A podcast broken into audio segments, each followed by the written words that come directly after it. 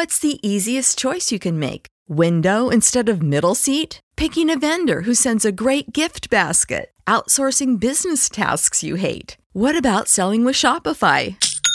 Whether you're selling a little or a lot, Shopify helps you do your thing, however you cha-ching. Shopify is the global commerce platform that helps you sell at every stage of your business. From the launch your online shop stage to the first real life store stage, all the way to the did we just hit a million orders stage. Shopify's there to help you grow. Whether you're selling scented soap or offering outdoor outfits, Shopify helps you sell. Wherever and whatever you're selling, Shopify's got you covered. Sign up for a $1 per month trial period at shopify.com slash try. Go to shopify.com slash try now to grow your business, no matter what stage you're in. Shopify.com slash try. Este podcast forma parte de Evox Originals. Disfruta de este avance.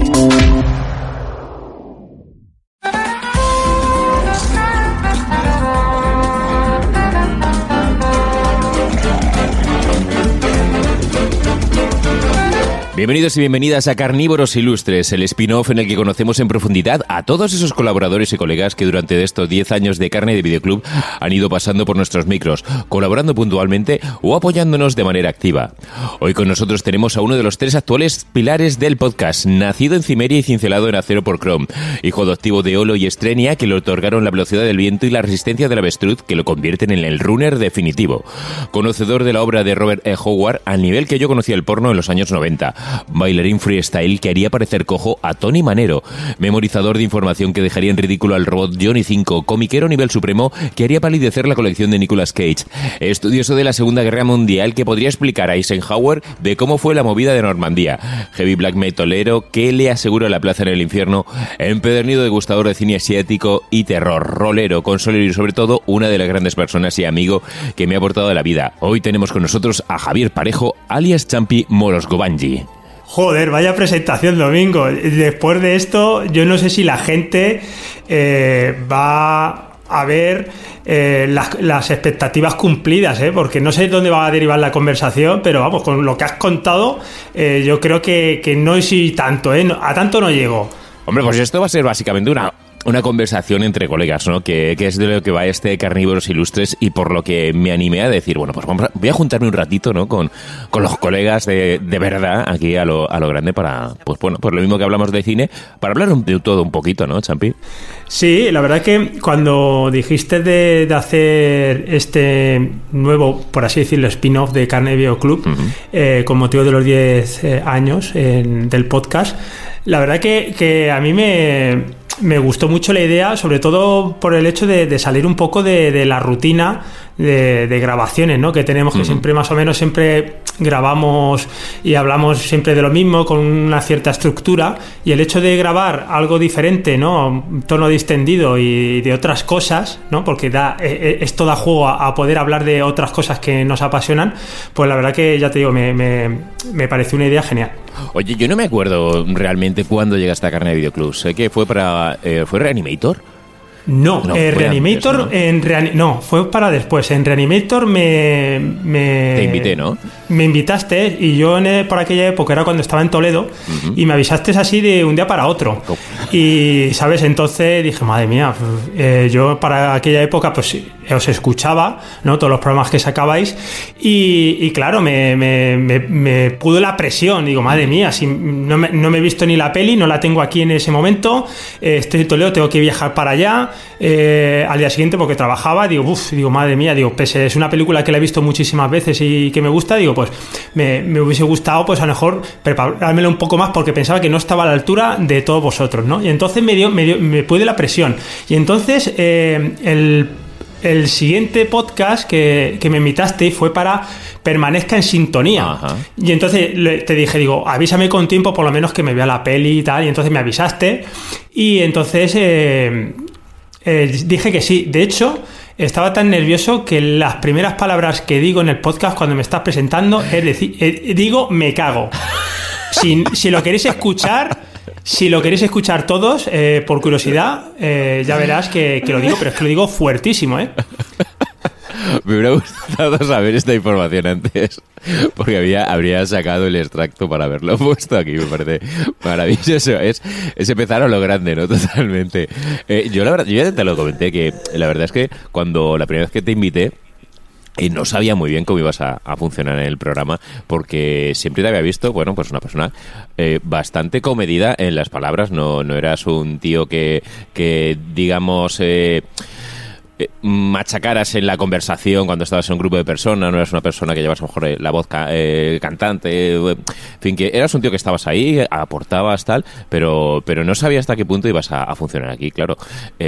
pese a ese primer comienzo de Me Cago, luego todo lo demás, tío, fue, fue bestial cómo te adaptaste a los micros. Yo no sé si habías hecho radio anteriormente, Champi, pero desde el minuto uno funcionaste como un cañón y rápidamente pues desarrollaste todo ese, ese personaje ¿no? alrededor tuyo y, te has convertido pues, pues en un icono de, la historia de Carne Videoclub.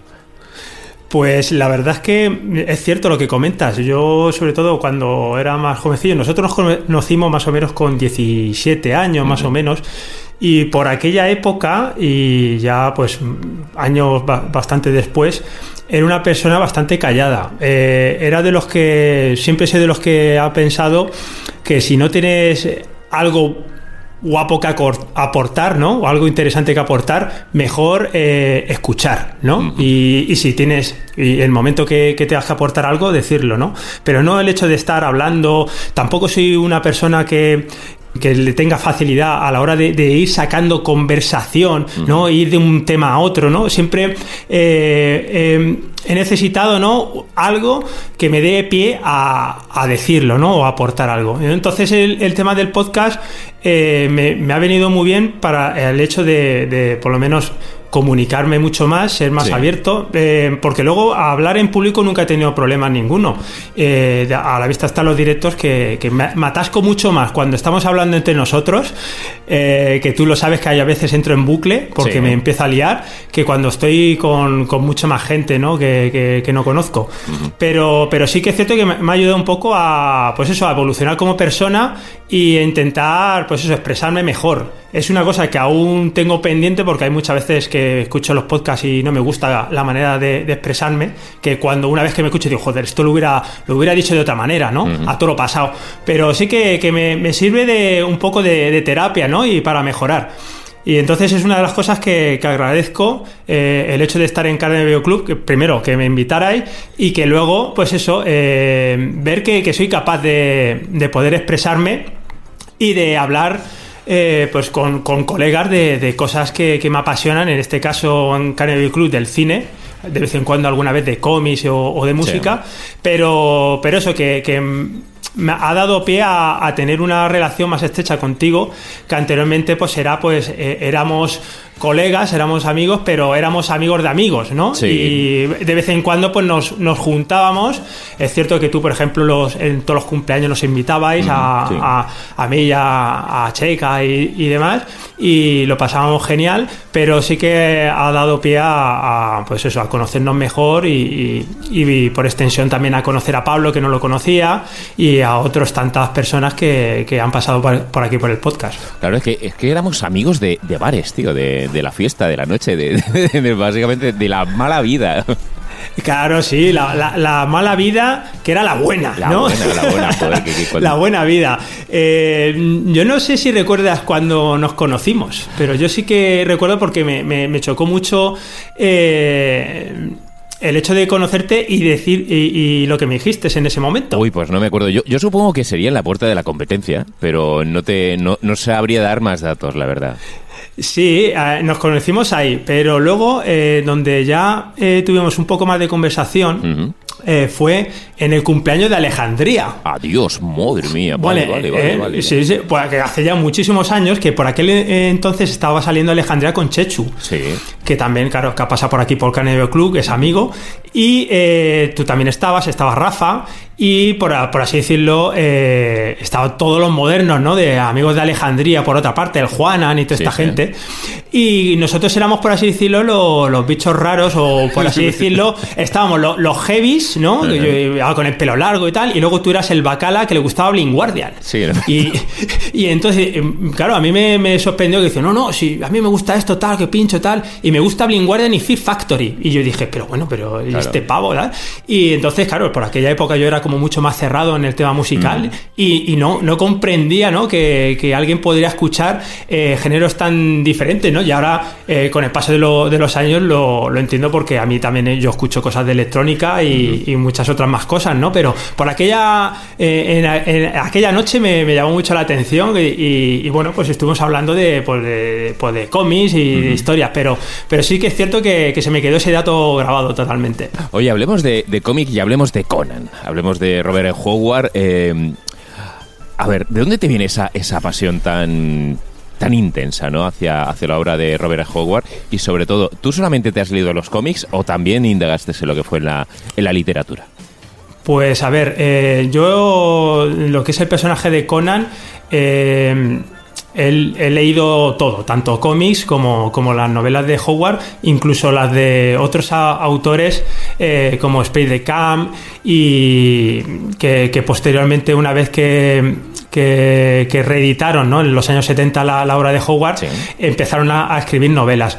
Eh, viene desde muy pequeñito. Yo recuerdo a... Mira, te voy a contar la anécdota. Eh, yo Conan obviamente no lo conocía y yo estaba pues como cualquier chaval de la época coleccionando una colección de cromos que era de, no sé si, la recuerdas, que era de, personas famosas y eran caricaturas. Pues, pues entonces, eh, una de, los, de los cromos era una caricatura de Arnold Schwarzenegger. Y entonces a mí me llamó la atención, claro, porque yo veía el nombre y digo, ¿y esto cómo se lee? O sea, es que no, claro, te llama la atención cuando eres un crío pequeño, ¿no? Y pues tendría cuatro años o por ahí, cuatro o cinco años, y digo, ¿esto cómo, esto cómo se lee? Y entonces yo recuerdo eh, que mis padres o mi tío eh, dijo, este es el de Conan, ¿no? Y ya se me quedó el nombre de, Conan. Y entonces al poco eh, echaron la, por televisión la, película de Conan el Bárbaro. Y claro, yo flipé en colores. O sea, eh, ya sabe todo el mundo que, a mí me apasiona esa película. Los primeros 20 minutos de Conan el Bárbaro para mí me parecen una auténtica obra maestra. Y que son, son acojonantes. Y eh, entonces me quedé prendado por, el personaje.